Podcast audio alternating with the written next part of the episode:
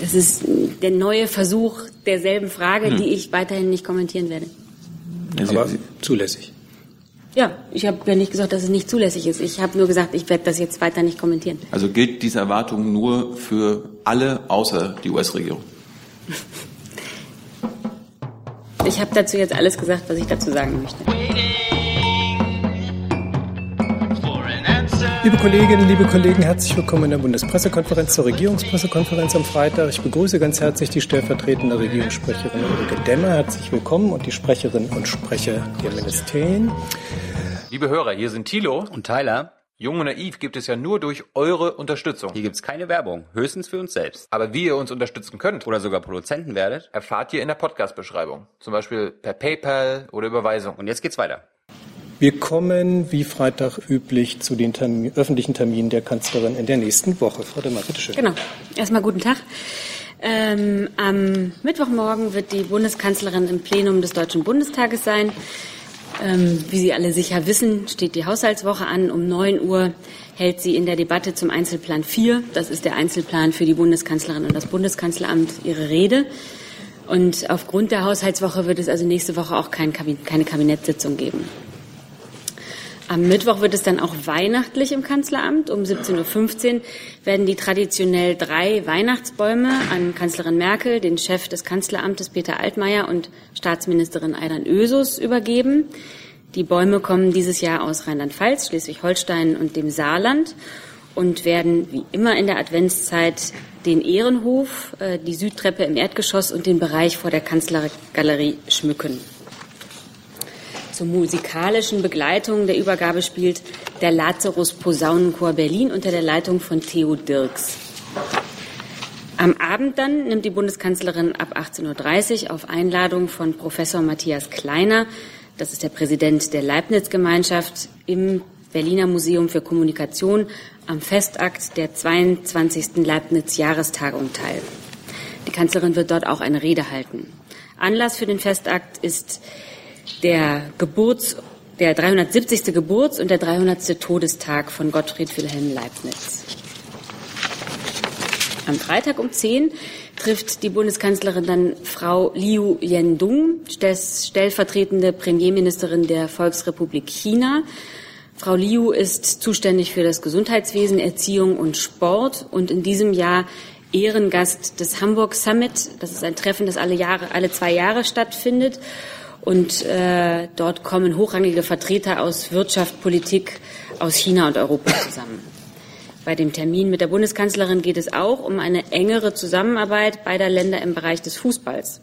Aus Anlass des Besuchs von Frau Liu ist die Unterzeichnung mehrerer Vereinbarungen zur Stärkung der deutsch-chinesischen Zusammenarbeit in diesem Bereich vorgesehen. Eine tragende Rolle spielen auf deutscher Seite der Deutsche Fußballbund und die Deutsche Fußballliga. Über eine Intensivierung der Kooperation in diesem Bereich sprach die Bundeskanzlerin bereits mit dem chinesischen Staatspräsidenten Xi Jinping am Rande des, der deutsch-chinesischen Regierungskonsultationen im Juni diesen Jahres. Die Einzelheiten zum, zu den Presseterminen äh, stehen noch nicht fest, aber die teilen wir Ihnen natürlich kurzfristig gerne mit. Das, das war's. Dann gehe ich nicht alle Punkte durch, sondern gibt es Fragen zu irgendeinem der Termine? Das ist nicht der Fall. Dann gibt es Fragen zu anderen Themen. Herr Busemann.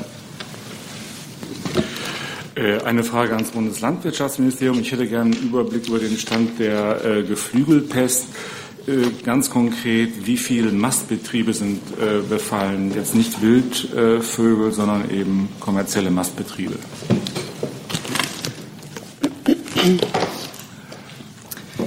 Ähm, ja, vielen Dank für die Frage. Ähm, zum weiteren Vorgehen der Bundesregierung und auch zur Besprechung des zentralen Krisenstabs Tierseuchen haben wir heute Morgen eine Sprechererklärung veröffentlicht und ähm, ich bitte um Verständnis, dass wir zu den Vorfällen in den einzelnen Bundesländern äh, da nicht ähm, Stellung beziehen können, dass Sie das über den einzelnen Bundesländern in Erfahrung bringen und wir Sie über das weitere Vorgehen informieren.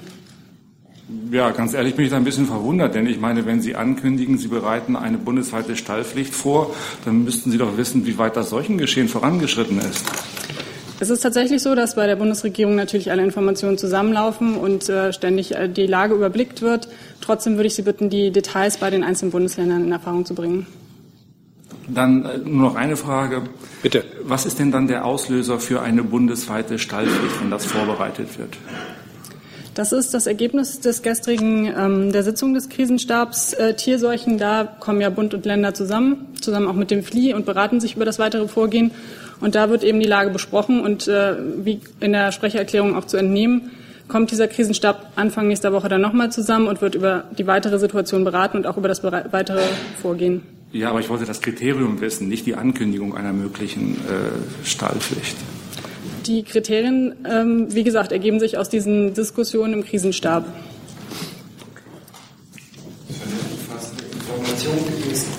Gibt es weitere Fragen dazu? Offenbar nicht. Ähm, dann kommen wir zu anderen Themen. Die nächste Frage hat Herr Steiner. Ja, ähm, Pardon? Wir? Nee, noch, noch eins. So? Genau, jetzt haben wir es.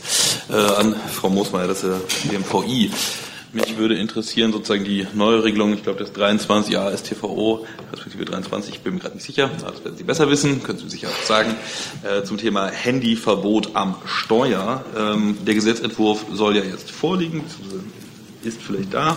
Vielleicht können Sie uns dazu etwas sagen, was er denn genau regeln soll. Die vergangene Regelung zeichnete sich ja dadurch aus, dass sie sehr, sehr spezifisch war. Ähm, schaffen Sie es denn jetzt, das Ganze so allgemein zu halten, dass klar ist, dass eine Ablenkung am Steuer nicht mehr zulässig ist? Das ist zumindest der Ansatz. Ähm, die, den Paragraphen, den Sie auch gerade nannten, das ist korrekt, der Paragraph 23 StVO, so anzupassen durch die Ergänzung, äh, dass jetzt nicht mehr nur ausdrücklich Mobiltelefone davon erfasst sind, sondern eben auch äh, Geräte und ähm, ja, Geräte, die, die den technischen Entwicklungen entsprechen. Es gibt ja inzwischen sehr viele Geräte, die man nicht mehr unter dem Namen äh, Mobiltelefon subsumieren kann. Deswegen ist der Vorschlag des jetzt in die Ressortabstimmung gegangenen äh, Entwurfs, das auszuweiten und zu konkretisieren und diese Geräte, die inzwischen auf dem Markt sind, eben auch explizit einzuschließen. Wenn ich darf, noch eine Nachfrage dazu. Ähm, auf der einen Seite ähm, versuchen Sie jetzt über den 23 StVO dann zu regeln, dass eine solche Nutzung nicht mehr erlaubt ist. Gleichzeitig im Gesetzentwurf automatisiertes Fahren war ja vorgesehen, dass der Fahrer nur noch jede Zeit wahrnehmungsbereit sein soll. Der 23 StVO, ich habe das zumindest jetzt noch nicht gehört, dass da eine Sonderregelung für, sagen wir mal, autonome Teilbetriebe geben soll. Also ist es dann so, dass ich in Zukunft, wenn ich im autonomen Betrieb oder im teilautonomen oder teilautomatisierten Betrieb meines Fahrzeuges bin, dennoch nicht das Handy, Smartphone, Tablet, wie auch immer benutzen darf? Das sind sehr interessante Überlegungen, die Sie da anstellen. Ähm, die äh, Entwicklung des automatisierten Fahrens geht ja auch ähm, entsprechend schnell voran.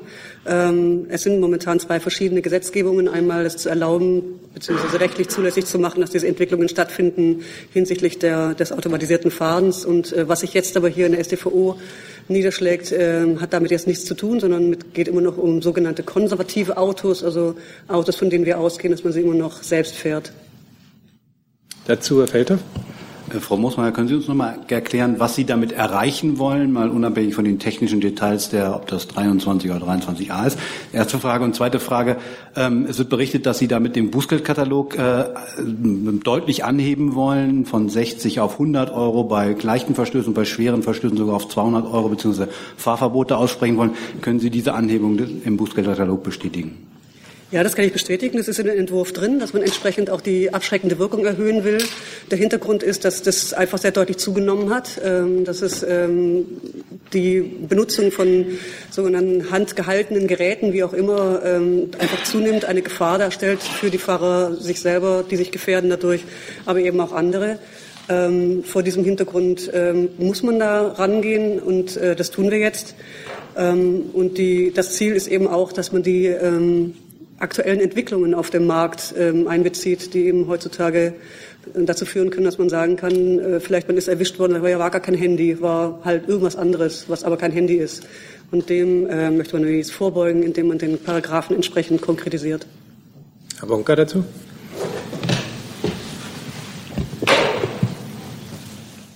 Ich, Frau Moosmeier, ist eigentlich das händische Bedienen von Navigationsgeräten während der Fahrt verboten? Das ist es sowieso jetzt schon. Da warnt auch jedes Navigationsgerät davor. Also es ist immer sehr empfohlen, äh, sein Ziel einzugehen, bevor man das Fahrzeug in Bewegung setzt. Und zwischen empfehlen und Verbot äh, gibt es ja einen Unterschied. Das ist das Gleiche. Also während der Fahrt äh, darf ich mich nicht ablenken lassen und darf mit der Hand nicht irgendwelche Geräte benutzen. Dazu Herr Kirschner. Geht auch um eine Strafverschärfung, aber jetzt nicht äh, um Handys etc. Es geht um beides. Also es geht einerseits nee, um, äh, nee, ich wollte das nur äh, erläutern sagen. Aber wenn wir gerade schon im Dialog sind, ähm, illegale Autorennen. Da hat der Bundesrat ja äh, eine Gesetzesvorlage beschlossen. Äh, der Bundesverkehrsminister war zunächst der Meinung, keine Strafverschärfung. Jetzt will er eine Strafverschärfung. Was hat zu dem Sinneswandel geführt? Das war eigentlich kein Sinneswandel. Wir haben damals bei dem Vorschlag des, Bundes, äh, der, des Bundesrates gesagt, darauf hingewiesen, als wir gefragt wurden, was jetzt schon möglich ist. Ähm, und es gab schon jetzt Möglichkeiten, auch im äh, Strafgesetzbuch entsprechend hart zuzugreifen. Aber wir sehen durchaus auch die Notwendigkeit, hier ähm, stärker ranzugehen, um ganz klar zu machen, dass es kein Kavaliersdelikt ist, sondern ähm, auch nach, der Straßenverkehr, nach dem Straßenverkehrsrecht jetzt einen eigenen Paragraphen bekommt und ähm, entsprechend deutlich gemacht wird, wer solche, solche Rennen veranstaltet und wer an solchen Rennen teilnimmt, ähm, gefährdet, äh, riskiert hohe äh, Strafen bis hin zu ausgedehnten Freiheitsstrafen. Herr Zweigler, zurück zum Handy. Ja, zurück zum äh, Handy und Tablet und so weiter Verbot. Äh, bleibt es dann bei in Gänsefüßchen nur höheren Bußgeldern oder ist auch an ein Fahrverbot gedacht, wie das zum Beispiel der äh, Bundesverkehrsausschuss gefordert hat? Vier Wochen Fahrverbot, wenn man das Handy nutzt. Ähm, also bisher ist es äh, vorgesehen, ähm, das Bußgeld zu erhöhen. Ähm, ein Regelfahrverbot ähm, gibt es meiner Meinung nach nicht. Es gibt Punkte im Fahreignungsregister, aber da müsst ihr noch mal kurz nachschauen. Das habe ich jetzt nicht. Äh, ich habe nicht den ganzen Entwurf jetzt bei mir. Herr Jung dazu. Frau Moosmeier, auf welchen Erfahrungswerten basieren Sie äh, diese Neuregelung jetzt? Also wissen Sie, wie viele Menschen letztes Jahr durch Nutzung von Tablets am Steuer einen Unfall hatten, wie viele vielleicht umgekommen sind? Ähm, bislang ist es so, dass die Polizeien der Länder, die ja für die, für die Unfallaufnahme zuständig sind, ähm, keine einzelnen ähm, Erkenntnisse haben, ob das dazu geführt hat oder nicht. Aber es ist ähm, einfach ersichtlich in der äh, Beobachtung des Verkehrsgeschehens, dass es ähm, da eine starke Zunahme gibt. Von? Von Ablenkung am Steuer durch ähm, das Benutzen von elektronischen Geräten. Dazu Herr Steiner nochmal. Ja, ich hätte äh, da doch nochmal eine Nachfrage, Frau Musmeier. Ähm, der Zeitplan, wie schaut das denn aus? Also wann soll das Ganze in Kraft getreten sein? Und ähm, können Sie noch mal ganz kurz sagen, was die maximalen sozusagen Strafrahmen sind, die Sie jetzt andenken? Also beim Führen Regelgeldbuße bei der Aufnahme eines elektronischen Gerätes während der Fahrt, beim Führen eines Kraftfahrzeuges 100 Euro und ein Punkt im Fahreignungsregister, mit Gefährdung äh, anderer 150 Euro und ein Monat Fahrverbot, mit Sachbeschädigung 200 Euro und ein Monat Fahrverbot. Das sind bisher die Vorschläge. Ähm, diese sind jetzt in die Ressortabstimmung gegangen. Der Bundesrat muss noch zustimmen und dann kann es in Kraft treten. Ihr eigenes Ziel wäre, Zieldatum wäre was? Erster, erster oder? Bitte? Was wäre Ihr eigenes Zieldatum? Erster, erster wäre ja sportlich. Wir haben ja keine eigenen Zieldaten. Sie wissen ja, wie das läuft mit den Verfahren. Man äh, macht einen Vorschlag und dann geht es seinen Weg. Weitere Fragen dazu? Das ist nicht der Fall. Dann habe ich auf meiner Liste Herrn Jung.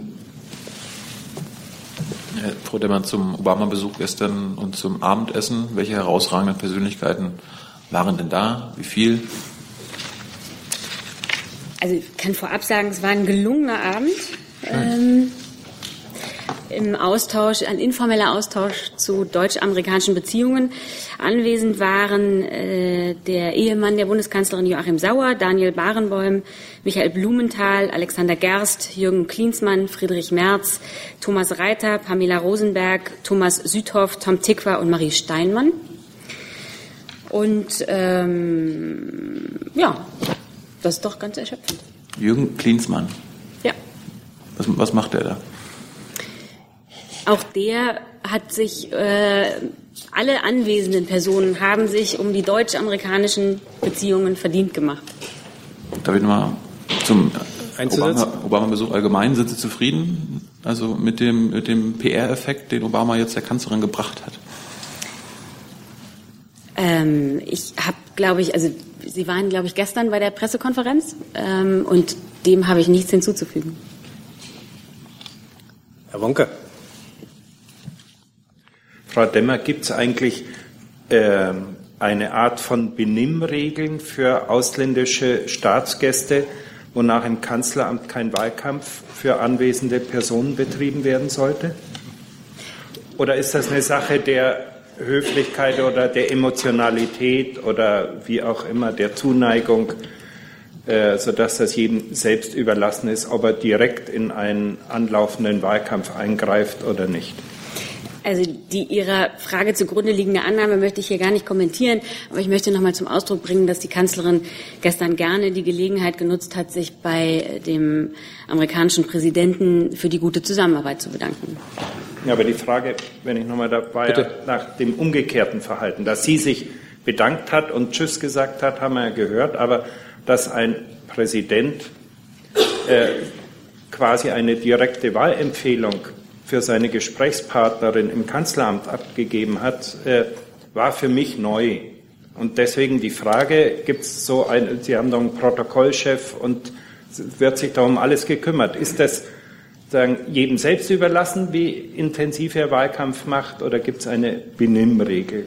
Herr Wonka, es ist doch schön, dass nach all den Jahren in Ihrem Leben noch was Neues passiert. Und ansonsten steht mir von hier aus nicht zu, ähm, das Verhalten von Gästen zu kommentieren. Herr Jung nochmal. Frau Demmer, äh, Herr Seibert sagte vor einer Woche hier, wir erwarten von anderen befreundeten demokratischen Regierungen, dass sie sich nicht in unsere Wahlkämpfe einmischen. Hat Obama diese Erwartung äh, verletzt? Das ist der neue Versuch derselben Frage, hm. die ich weiterhin nicht kommentieren werde. Aber zulässig. Ja, ich habe ja nicht gesagt, dass es nicht zulässig ist. Ich habe nur gesagt, ich werde das jetzt weiter nicht kommentieren. Also gilt diese Erwartung nur für alle außer die US-Regierung? Ich habe dazu jetzt alles gesagt, was ich dazu sagen möchte. Herr Steiner nochmal. Ja, Frau Demmer, vielleicht kommen wir andersrum weiter. Ähm, aus Ihrer Sicht, äh, respektive Sicht der Bundeskanzlerin, äh, befindet sie sich denn bereits im Wahlkampf? Das ist jetzt keine Frage, die ich von hier aus beantworten kann. Können schon, aber nicht wollen. Weitere Versuche? Dann kommen wir zu einem anderen Thema, Frau Kollegin. Ja, ähm, eine Frage zur Verschärfung des Waffenrechts. Der Bundesrat hat einen Gesetzesentwurf vorgelegt, ähm, um zu verhindern, dass Extremisten legal Waffen besitzen können. Danach soll es zukünftig, also nach diesem Gesetzesentwurf, eine Regelanfrage beim Verfassungsschutz geben können. Die Bundesregierung sieht dafür nicht die Notwendigkeit äh, für eine solche Regelanfrage, um die Zuverlässigkeit zu überprüfen. Warum nicht? Ja, der Sachverhalt, vielen Dank für die Frage, ist ein bisschen anders. Äh, es gibt einen Gesetzentwurf der Bundesregierung und der Bundesrat hat in seiner Stellungnahme empfohlen, eine Regelanfrage beim Verfassungsschutz einzuführen. Dann ist das Verfahren immer so, dass die Bundesregierung dann wiederum Stellung nimmt zu der Stellungnahme des Bundesrates. Also das vielleicht zur Einordnung, das ist der äh, Verfahrensstand. Also das BMI wie die gesamte Bundesregierung ist der Auffassung, dass ähm, wer in der Bundesrepublik Deutschland äh, die Verfassung ablehnt und ihre Gesetze, dass so jemand keine Waffen besitzen darf aber so, dass das Waffengesetz bereits jetzt geeignete Möglichkeiten enthält, um dem legalen Waffenbesitz von Extremisten entgegenzuwirken. Und äh, da braucht man keine Sonderregelungen für sogenannte Reichsbürger oder andere, die gibt es auch bisher nicht, sondern es gelten einfach die allgemeinen Regelungen zur waffenrechtlichen Zuverlässigkeit. Und ähm, die bieten bereits genug Grundlage, um waffenrechtliche Erlaubnisse nicht zu erteilen oder wenn es sie schon gibt, sie zurückzunehmen oder äh, zu widerrufen. Ähm, wichtig ist aber vielleicht noch äh, zu wissen, äh, dass äh, sehr wohl es so ist, dass das BMI veranlasst hat, dass die Verfassungsschutzbehörden von Bund und Ländern äh, in Kürze eine technische Schnittstelle zum NWR, also zum Nationalen Waffenregister, ähm, zu, dass sie eine solche technische Schnittstelle bekommen, weil das sozusagen den Vollzug, der beim Waffenrecht ja in der Zuständigkeit der Länder liegt, ähm, erleichtern. Das halten wir für sinnvoll. Ähm, aber ansonsten eine solche Regelabfrage, die ja auch ein erheblicher äh, Grundrechtseingriff ist, ist nicht erforderlich, um den fachlichen Bedarf, den ich gerade beschrieben habe, tatsächlich äh, zu realisieren. Zusatz? Aber dann bleibt es ja ein Zufall, ob jetzt zum Beispiel eine Anfrage gestellt wird. Nein, es bleibt kein Zufall, sondern es hängt eben von tatsächlichen Anhaltspunkten ab. Das ist etwas ganz anderes als Zufall. Eine automatisierte Regelabfrage bei allen, das ist ein Grundrechtseingriff, äh, der aus unserer Sicht nicht erforderlich ist, um das Ziel, das ich beschrieben habe, zu erreichen. Weitere Fragen dazu? Dazu, Herr Kollege? Es gab ja kürzlich Zahlen über Kontrollen, wenn ich das richtig weiß, ähm, von Waffenbesitzern in Berlin.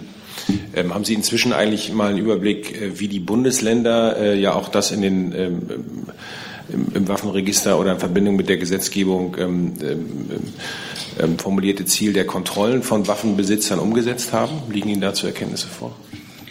Das ist jetzt irgendwie eine sehr globale äh, und recht vage Frage, bei der ich nicht total sicher bin, ob ich sie richtig verstanden habe. Aber wenn Sie sozusagen mich äh, fragen als Sprecher des Bundesinnenministeriums zu Erkenntnissen über äh, Vollzugsmaßnahmen, die die Länder in ihrer eigenen Zuständigkeit treffen, dann muss ich Sie äh, ehrlich gesagt enttäuschen. So sie denn vorlägen, müssten die Länder darüber selber berichten, nicht der Bund. Das könnte ja sein, dass es da einen Austausch gibt. Ist das eine Frage jetzt oder? Ja. Okay. Also ähm, das letztlich ist sozusagen die Frage, ob es da Austausch gibt oder nicht, ähm, die natürlich klar mit Ja zu beantworten ist, ist unabhängig von der Frage, ob ich Ihnen hier sozusagen als Sprecher, als einer der Sprecher des Bundesinnenministeriums äh, sozusagen konkrete Erkenntnisse darüber, was in Land X, Y oder Z läuft, äh, berichte unter eins. Und das äh, tue ich deswegen auch nicht. Weitere Fragen dazu? Dann ein anderes Thema, Herr Feldhoff. Eine Frage an das BMAS. Der Bundesrechnungshof hat offensichtlich die Jobcenter gerügt äh, und äh, sie vor allen Dingen vorgeworfen, dass es eine schlechte Vermittlung von sogenannten nutzlosen Weitervermittlungsangeboten gibt. Also das ist meine Formulierung. Ähm, erste Frage, wie bewerten Sie diese Rüge des Bundesrechnungshofes gegenüber dem Jobcenter, also der Bundesagentur? Und äh, welche sind die Maßnahmen, die Sie daraus ableiten? Ja, also ähm, zunächst einmal ist dieser Bericht nicht neu. Nach meinen Informationen liegt er schon seit Mai des Jahr, dieses Jahres vor.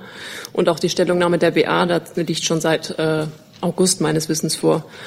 Ähm, ganz allgemein betrifft es das sogenannte Absolventenmanagement. Die im Prüfbericht beschriebenen Mängel ähm, sind nach Einschätzung des BMAS und der, äh, der Bundesagentur für Arbeit zu einem Teil auf mangelnde Dokumentation und Anpassung in den ähm, IT-System zurückzuführen. Diese Mängel wurden von der BA erkannt und mittlerweile abgestellt.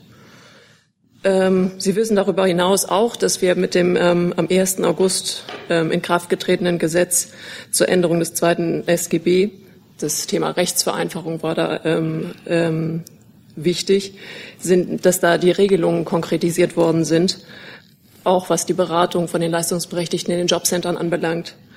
Also die Bundesregierung und das BMAS gehen davon aus, dass mit den genannten gesetzlichen Regelungen jetzt ein wichtiger Impuls gesetzt worden ist, bestehende Mängel in der Vermittlungsarbeit weiter zu reduzieren.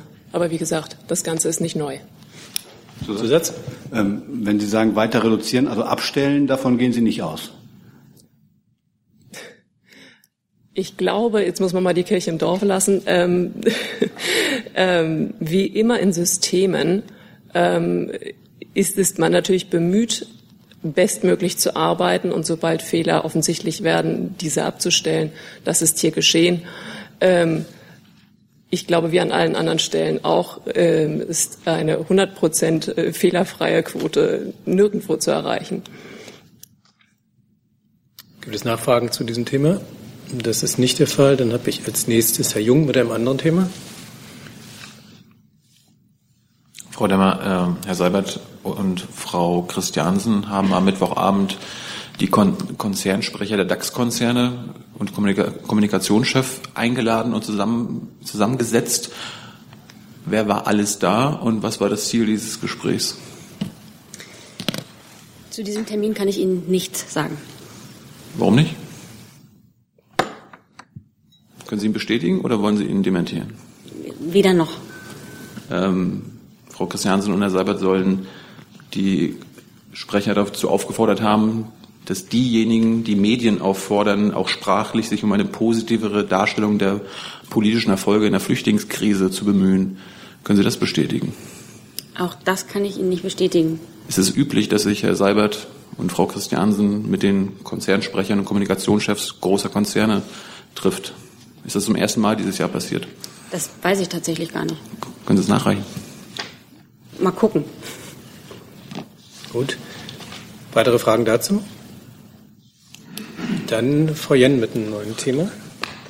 Ähm, eine Frage an das Wirtschafts- und Verkehrsministerium. Ähm, VW hat einen deutlichen Stellenabbau angekündigt.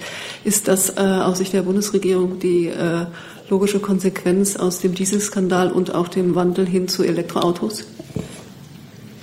Ähm, ich spreche hier nicht den VW-Konzern, da müsste man bitte dort nachfragen, was für Gründe hinter, diesem, äh, hinter dieser Entscheidung und Ankündigung stehen. Unternehmerische Entscheidungen und die kann ich auch von unserer Seite aus nicht weiter kommentieren. Weitere Fragen? Herr Jung dazu? Herr Schäfer, wie bewertet äh, das neues Thema? Ähm, pardon, erstmal gibt es zu VW noch andere Fragen. Das ist nicht der Fall. Dann Herr Jung. Herr Schäfer, wie, bewertet die Bundesregierung die Abwendung Russlands vom Internationalen Strafgerichtshof? Hm, zunächst erstmal muss man ja sagen, dass ähm, die russische Föderation zwar das römische Statut gezeichnet hat, aber niemals äh, ratifiziert. Und ähm, so bedauerlich das ist, niemand in der Bundesregierung hatte in der jetzigen Lage schon gerade gar nicht die Erwartung oder gar die zuversichtliche Hoffnung, dass Russland in absehbarer Zeit das römische Statut äh, ratifizieren würde. Insofern ist das, was da jetzt verkündet worden ist, glaube ich, weniger ein förmlicher völkerrechtlicher Schritt, sondern eher ähm, ein, eine symbolhaft gemeinte politische Äußerung zu der Arbeit des Internationalen Strafgerichtshofes. Äh, was die Bundesregierung angeht, so kann ich aus Überzeugung und mit Gewissheit sagen, dass für uns der Internationale Strafgerichtshof ein wichtiger Pfeiler des Völkerrechts und des Zusammenwirkens der internationalen Staatengemeinschaft ist. Deutschland hat sich an der Ausarbeitung des römischen Statutes engagiert und intensiv äh, beteiligt. Deutschland hat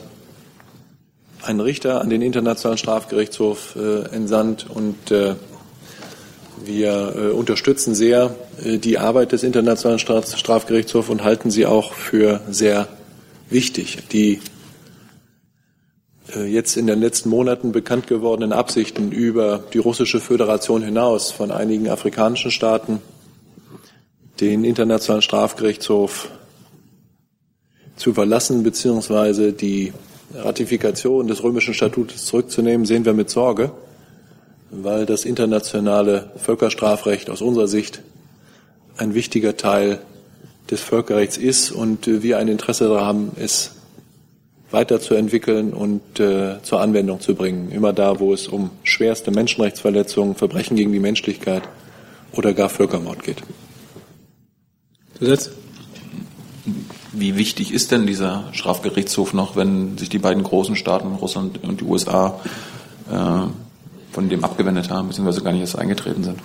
Ja, wir bedauern ähm, den Umstand, dass seit langen Jahren die Vereinigten Staaten von Amerika und die Russische Föderation, im Übrigen auch einige andere, Syrien zum Beispiel, ähm, eben nicht das römische Statut äh, gezeichnet äh, und dem Internationalen Strafgerichtshof beigetreten sind.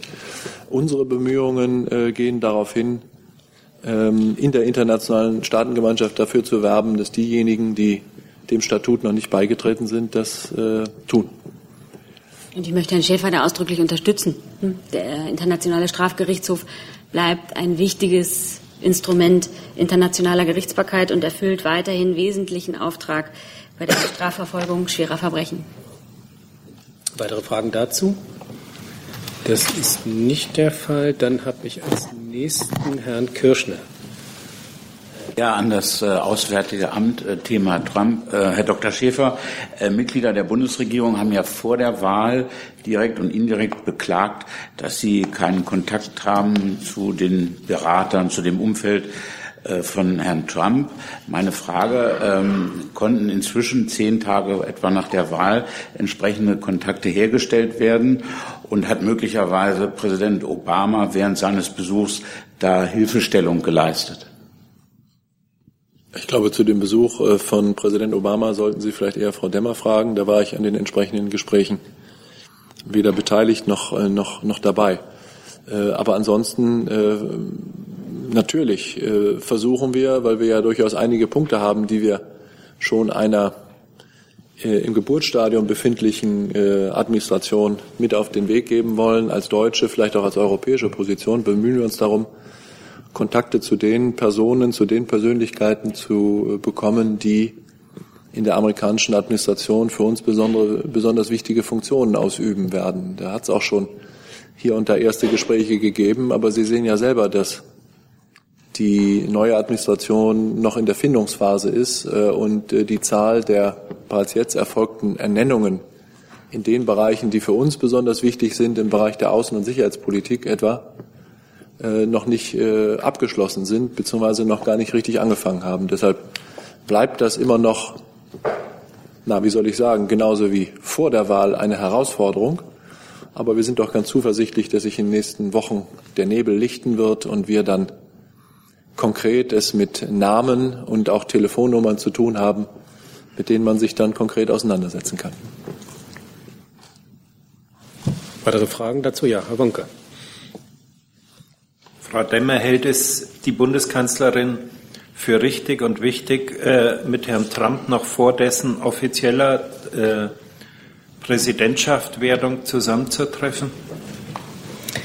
Die Bundeskanzlerin hat äh, gestern zunächst mal mit dem amtierenden äh, äh, Präsidenten der Vereinigten Staaten zusammengesessen, hat aber gleichzeitig zum Ausdruck gebracht, dass ihr natürlich an einer guten Zusammenarbeit zwischen den Vereinigten Staaten von Amerika und Deutschland liegt und dass es natürlich auch im gegenseitigen Interesse ist, diese Zusammenarbeit auf der Basis unserer Werte fortzusetzen.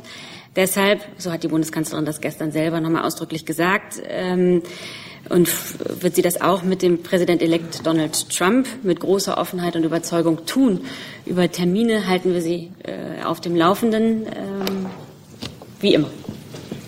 Genau, wenn ich das, das habe ich ja gestern auch gehört, deswegen stelle ich jetzt meine Frage nochmal. Hält die Bundeskanzlerin es für richtig und wichtig, sich mit Herrn Trump noch vor dessen offizieller Amtseinführung zu treffen? So wie es beispielsweise der eine oder andere derzeit auch schon tut.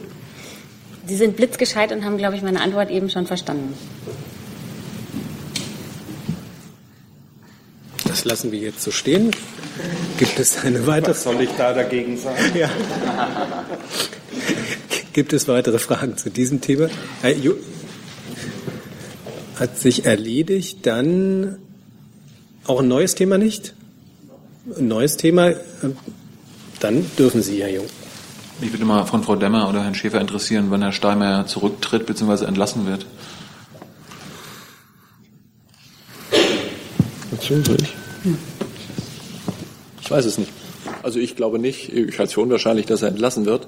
Äh, wann eine Amtsübergabe auf einen Nachfolger im Amt des Außenministers erfolgt, äh, kann ich gar nicht äh, genau sagen. Bislang ist Herr Steinmeier wie einige politische Persönlichkeiten in der Geschichte der Bundesrepublik Deutschland vor ihm gleichzeitig amtierender Außenminister und Kandidat der Regierungskoalition für das Amt des Bundespräsidenten. Ähm, das war etwa bei äh, einem der Vorgänger im Amt äh, von Herrn Steinmeier, bei Walter Scheel so. Ähm, und wann äh, aus Sicht des Außenministers der richtige Moment gekommen ist, sein Amt als Außenminister niederzulegen, äh, das kann ich Ihnen jetzt nicht sagen. Zusatz? Nee. Gibt es weitere Fragen? Das ist dann noch ein Thema von Herrn Jung. Schäfer, äh, zum Treffen der Kerngruppe der Anti-ISIS-Koalition gestern. Ähm, die Erklärung, die ausgegeben wurde, die hat ja wahrscheinlich auch Deutschland unterstützt und äh, unterstützt und unterschrieben. Das ist eine gemeinsame Erklärung der Kerngruppe gewesen? Ja, wir waren ja Gastgeber. Deshalb genau. waren wir auch an der Redaktion des Textes. Ich muss ihn gerade mal raussuchen, aber Sie können weiterfragen. Natürlich äh, beteiligt. Da ist mir ein Satz aufgefallen, nämlich We recognize Turkey's significant contribu contribution to the campaign against Daesh, beziehungsweise ISIS. Was, äh, welche significant contribution soll das sein?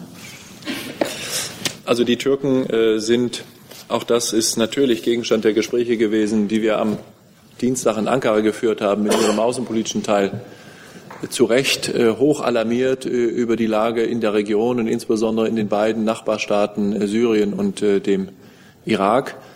Das ist der, denke ich, entscheidende Grund dafür, dass die türkische Regierung zahlreiche außen-, verteidigungs- und sicherheitspolitische Aktivitäten äh, entfaltet und entfaltet hat in den letzten Jahren und Monaten, um dieser offensichtlichen Bedrohung, die das für die Stabilität und die Sicherheit des, der Türkei bedeutet, ähm, entgegenzutreten. Und äh, die Türkei ist von Anfang an Teil der Anti-ISIS-Koalition der internationalen Staatengemeinschaft, so wie sie vor na, inzwischen weit mehr als äh, zwei Jahren äh, ins Leben gerufen wurde. Und die Türkei tut an unserer Seite und an der Seite ihrer Bündnispartner jede Menge, um der echten Bedrohung für sie und für die internationale Staatengemeinschaft durch äh, ISIS äh, entgegenzutreten. Und äh,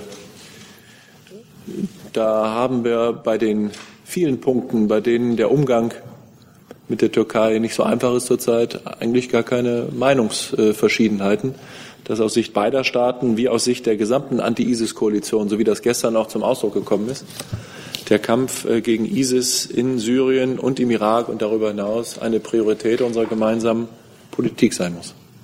Zusatz?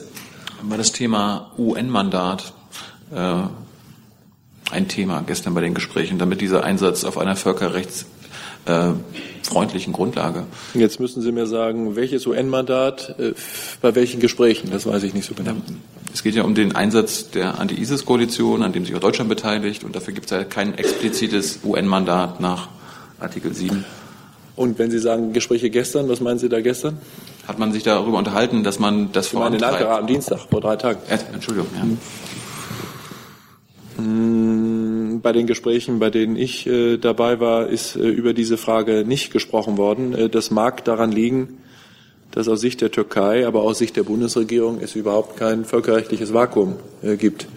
Äh, viel mehr will ich dazu nicht sagen, weil das Thema sub judice ist, weil, wie Sie wissen, der Bundes Bundesverfassungsgericht aufgefordert worden ist, bei der Frage des Anti-ISIS-Mandates die Entscheidung des Deutschen Bundestages auf Vorschlag des, äh, Deutsch, der, der Bundesregierung zu überprüfen. Wir haben, um das nochmal ausdrücklich zu sagen, keinen Zweifel daran, dass das, was der Deutsche Bundestag äh, entschieden hat, nämlich sich in der bekannten Weise an, am Kampf gegen ISIS äh, zu beteiligen, äh, im Wesentlichen, nicht ausschließlich, aber im Wesentlichen vom äh, türkischen Luftwaffenstützpunkt Incirlik aus, in vollem Einklang mit dem deutschen Verfassungsrecht und dem Völkerrecht steht. Ein weiteres Thema, Herr Kollege. Ich habe eine Frage ans BMF. Ähm, es gibt ja jetzt ziemlichen Streit zwischen Ihnen und dem Land Nordrhein-Westfalen, namentlich äh, Walter Beuerns, wegen des vor einer Woche von Ihnen veröffentlichten Schreibens zur Wertpapierleihe. Ähm, Herr Walter Beuern spricht da ja von einem einmaligen Vorgang, dass das passiert ist, weil er da ähm, ein Veto eingelegt hat. Ähm, wie bewerten Sie das? Und die zweite Frage dazu, inwiefern hat es denn äh, seit gestern irgendwie den Versuch gegeben, mit ihm ins Gespräch zu kommen oder inwiefern hat er umgekehrt den Versuch unternommen? Genau, vielen Dank. Also das Bundesfinanzministerium, es geht da um den Vorgang, den Sie ja beschrieben haben, das Bundesfinanzministerium hat mit einer deutlichen Mehrheit der Länder äh, die Konsequenzen, und zwar die richtigen Konsequenzen aus dem Urteil des Bundesfinanzhofs im August 2015 gezogen. Äh, diese Entscheidung wurde in einem BMF-Schreiben veröffentlicht, damit die Finanzämter in die Lage versetzt werden, rechtzeitig zum Jahresende drohende Verjährung in offenen Fällen zu unterbrechen, äh, die wir als Gestaltungsmissbrauch werten. Äh, ein weiteres Abwarten, äh, bis jeder von allen diesen einzelnen, bis jeder sozusagen von allen einzelnen Formulierungen überzeugt ist, hätte keine Steueransprüche gesichert, sondern nach Ansicht der Ländermehrheit, die das beschlossen hat, die nötigen Vorgaben an die Finanzämter und die Einleitung der Maßnahmen weiter verzögert. Ähm, Herr Borjans hat die Gelegenheit äh, verstreichen lassen, seine Bedenken unmittelbar auf der Sitzung am 10. Äh, November, wo die Finanzminister zusammengekommen sind, mit den übrigen Ländern zu diskutieren und hat stattdessen am gleichen Tag lediglich schriftlich dazu Stellung genommen zu einem Papier, das sozusagen seit mehreren Monaten diskutiert und bekannt war. Und äh, das ist der Sachstand. Und dieser schriftliche Einwand gilt dann nicht oder wie habe ich das zu verstehen?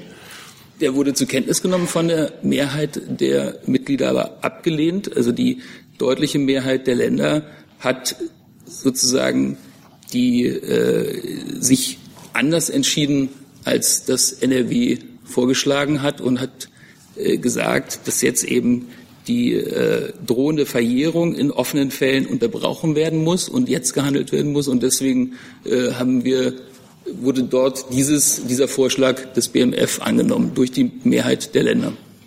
Zusatzfrage noch. Das heißt also, für Sie ist das Thema erledigt. Verstehe ich das dann richtig? Also wir haben einen Beschluss der Länder, die gilt. Okay. Weitere Fragen dazu? Eine Zusatzfrage habe ich dann noch. Äh, verstehe ich denn dieses Schreiben richtig? Das habe ich noch nicht so ganz durchblickt, dass ähm, diese Kum-Kum-Geschäfte, um die es ja geht, dass die bei einer positiven Vorsteuerrendite legal sind. Das ist ja auch einer der Kritikpunkte, die da gekommen sind. Oder ähm, verstehe ich das falsch? Wie ist das?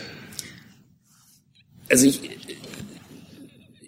sozusagen der, der Punkt ist, es wurde dieser Beschluss gefasst. Ähm, der, den kann auch jeder nachvollziehen in diesem BMF-Schreiben. Äh, ähm, und jetzt, äh, das ist das, was ich Ihnen sozusagen dazu zu dem Punkt jetzt sagen kann. Es wurde über dieses einzelne Urteil, eine, das äh, vom äh, BFH getroffen wurde, dazu wurde Stellung genommen. Okay, das heißt, Sie können mir nicht sagen, unter welchen Umständen auf Basis dieses Schreibens diese Geschäfte möglicherweise legal sein könnten. Unsere Meinung ist ja, dass, die, äh, dass diese Geschäfte illegitim sind und eben in diesem einen Fall, der da entschieden wurde, äh, äh, da war eine rechtswidrige Gestaltung und das sozusagen dazu wurde jetzt Stellung genommen in diesem Papier, aber mehr, mehr kann ich Ihnen dazu jetzt nicht sagen.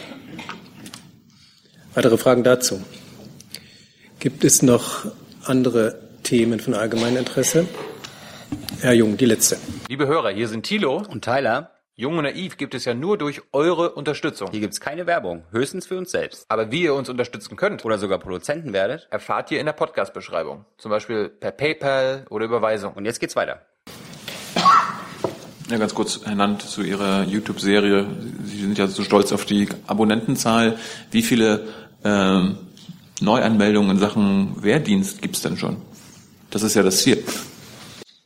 Also, wenn Sie jetzt wollen ja mit der Frage eine direkte Verbindung zur ähm, Kampagne machen. Ähm, ich habe jetzt keine. Wollen Sie auch? Ja klar. Ich meine, was wir mit der Kampagne erreichen wollen, ist ein großes Interesse.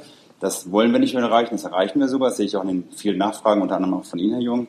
Ähm, wir haben insgesamt, wenn man jetzt mal die Zahlen sieht, ich weiß gar nicht, ob ich die dabei habe, ähm, auch in diesem Jahr schau gerade mal ganz kurz. Ähm, bei der Bewerberlage stellen wir fest, dass wir ähm, insgesamt so, das war so Stichtag Ende September, weil wir natürlich nicht jetzt tagtäglich diese Stichtage auswerten, ähm, stellen wir fest, dass wir ähm, bei den Einplanungen deutlich oberhalb der Vorjahreswerte sind. Also man muss wissen, 2015 war eines der erfolgreichsten Jahre der Nachwuchsgewinnung. Da wird unheimlich viel ähm, Einstellung, ähm, Einplanung und auch eine hohe, gute Bewerberlage. Und ähm, dieses Ergebnis werden wir höchstwahrscheinlich auch in diesem Jahr über ähm, ja, letztendlich noch weiter verbessern. Ähm, liegt insgesamt daran, dass wir gerade auch im Bereich der Fachkräfte, ähm, es ist uns gelingt, dass wir aufgrund der hohen Qualität Bewerber viele Fachkräfte jetzt einstellen können. Natürlich haben wir immer noch weiterhin Schwierigkeiten im Bereich so Marine, im Bereich Techniker, Pflegeberufe. Ähm, aber wir hoffen uns eben, dass durch die Kampagne, die auch eine unheimliche langfristige Wirkung hat, natürlich dann auch im nächsten Jahr ähm, dadurch ein Interesse erzeugt wird, dass wir auch weiterhin auch bei ähm, schrumpfenden oder sich reduzierenden Schülerabgangszahlen hier weiterhin die notwendigen Bewerber haben. Weil Fakt ist, äh, allein im Bereich der ähm, Soldatinnen und Soldaten haben, brauchen wir ungefähr 20.000 ähm, Soldatinnen und Soldaten, die wir jedes Jahr einstellen. Und das ist natürlich eine große Zahl und dazu brauchen wir die Qualität. Wie, wie hoch war denn die Zahl letztes Jahr? Wie hoch ist die Zahl bisher in diesem Jahr? Und die Frage war ja, können Sie schon ausmachen, ob es Neuanmeldungen oder Bewerbungen gibt, basierend auf Ihrer YouTube-Serie? Also im Bereich, wie gesagt, das wäre viel zu kurzfristig, weil YouTube-Serie läuft seit zwei Wochen. So, wenn jetzt dann sich daraufhin Werber jetzt äußern und wollen Gespräche haben, dann gibt es einen Vorlauf, die müssen sich jetzt mal dazu ähm, ja, einlassen, müssen darüber Gespräche führen. Das ist noch viel zu ähm, früh darüber zu urteilen. Ähm, das würde ich empfehlen, darüber sollten wir beim neuen Jahr drüber sprechen, ähm, wenn wir dann die Ergebnisse haben. Aber eins der Fakt, man darf es auch nicht allein daran messen, jetzt genau an irgendwelchen Zahlen. Da spielen ja viel mehr Dinge eine Rolle. Ist die Bundeswehr ein Thema? Wie wird die Bundeswehr wahrgenommen? Ähm, am Beispiel, ich war vorgestern auf einer Veranstaltung, wo Bundeswehr, eigentlich wenig Bundeswehrangehörige waren, aber es ein ganz großes Thema war, Was macht die Bundeswehr? Was leistet sie? Was braucht sie für eine Qualität? Wie läuft Führung in der Bundeswehr?